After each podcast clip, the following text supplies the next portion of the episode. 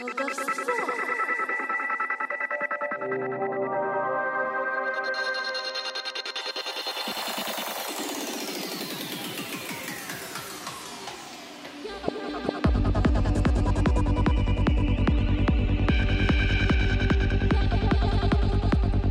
Брэдбери. Ржавчина. «Садитесь, молодой человек», — сказал полковник. «Благодарю вас». Вошедший сел. «Я слыхал о вас кое-что», — заговорил дружеским тоном полковник. «В сущности, ничего особенного. Говорят, что вы нервничаете и что вам ничего не удается.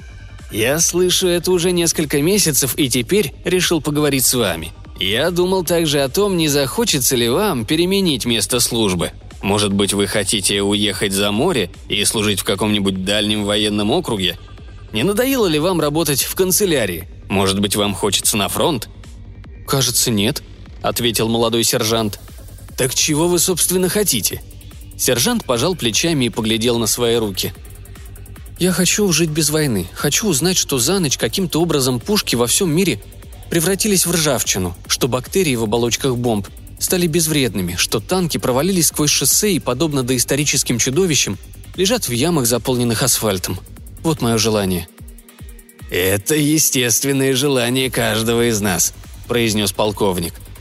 «Но сейчас оставьте эти идеалистические разговоры и скажите нам, куда мы должны вас послать. Можете выбрать западный или северный округ». Он постучал пальцем по карте, расположенной на столе – Сержант продолжал говорить, шевеля руками, приподнимая их и разглядывая пальцы.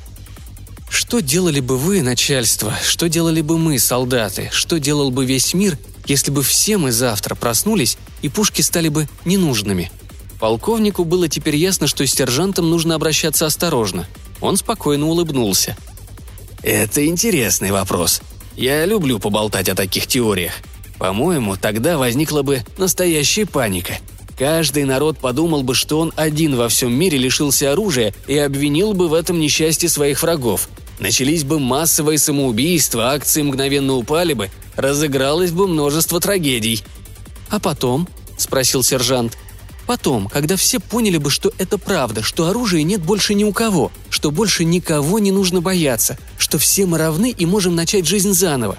Что было бы тогда?» «Все принялись бы опять поскорее вооружаться», а если бы им можно было в этом помешать? Тогда стали бы драться кулаками. На границах сходились бы толпы людей, вооруженных боксерскими перчатками с остальными вкладками. Отнимите у них перчатки, и они пустят в ход ногти и зубы и ноги. Запретите им и это, и они станут плевать друг в друга. А если вырезать им языки и заткнуть рты, они наполнят воздух такой ненавистью, что птицы попадают мертвыми с телеграфных проводов, и все мухи и комары осыплются на землю. «Значит, вы думаете, что в этом вообще не было бы смысла?» – продолжал сержант. «Конечно, не было бы. Ведь это все равно, что черепаху вытащить из панциря. Цивилизация задохнулась бы и умерла от шока».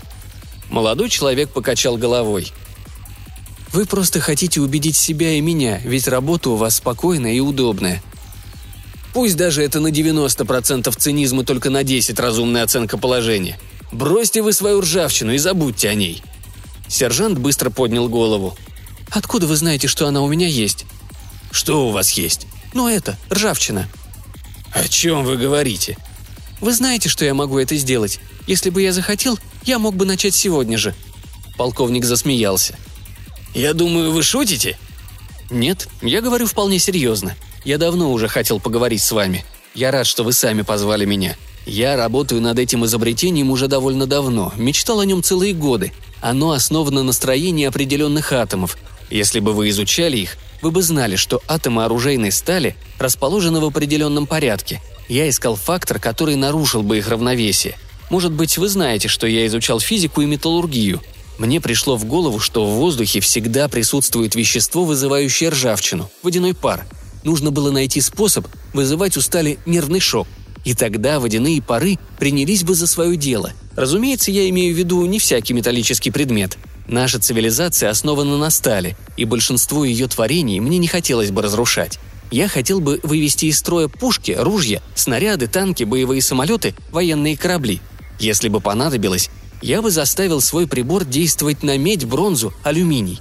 попросту прошел бы около любого оружия, и этого было бы довольно, чтобы оно рассыпалось в прах. Полковник наклонился над столом и некоторое время разглядывал сержанта. Потом вынул из кармана авторучку с колпачком из ружейного патрона и начал заполнять бланк. «Я хочу, чтобы сегодня после полудня вы сходили к доктору Мэтьюзу. Пусть он обследует вас. Я не хочу сказать, что вы серьезно больны, но мне кажется, что врачебная помощь вам необходима».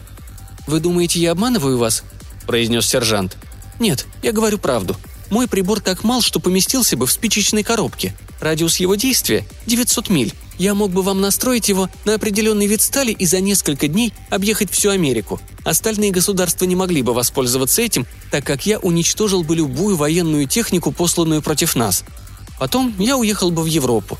За один месяц я избавил бы мир от страшилища войны.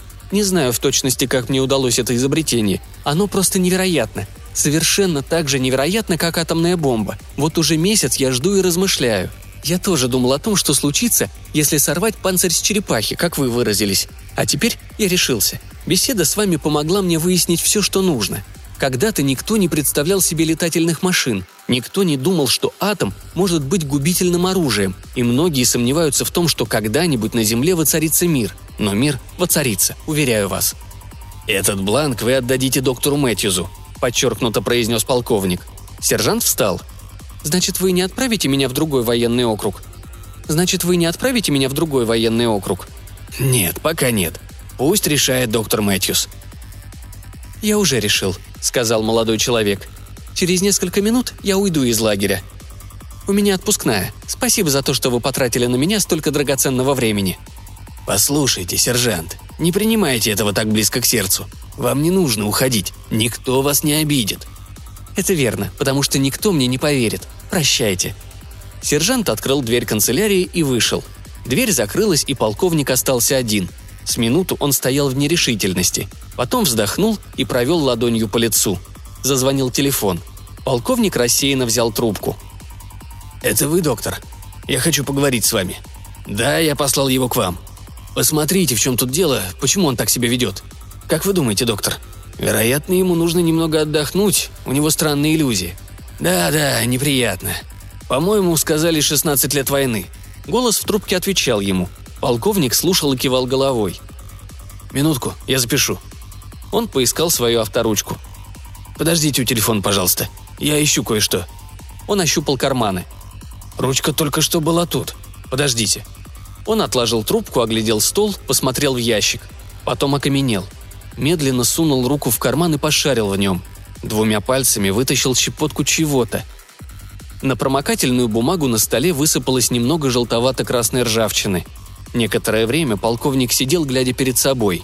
Потом взял телефонную трубку. «Мэтьюс», — сказал он, — «положите трубку». Он услышал щелчок и набрал другой номер. «Алло, часовой? Каждую минуту мимо вас может пройти человек, которого вы, наверное, знаете. Холлис. Остановите его. Если понадобится, застрелите его, ни о чем не спрашивая. Убейте этого негодяя, поняли?» Говорит полковник. «Да, убейте его, вы слышите?» «Но, простите», – возразил удивленный голос на другом конце провода. «Я не могу, просто не могу». «Что вы хотите сказать, черт побери? Как так не можете?» «Потому что...»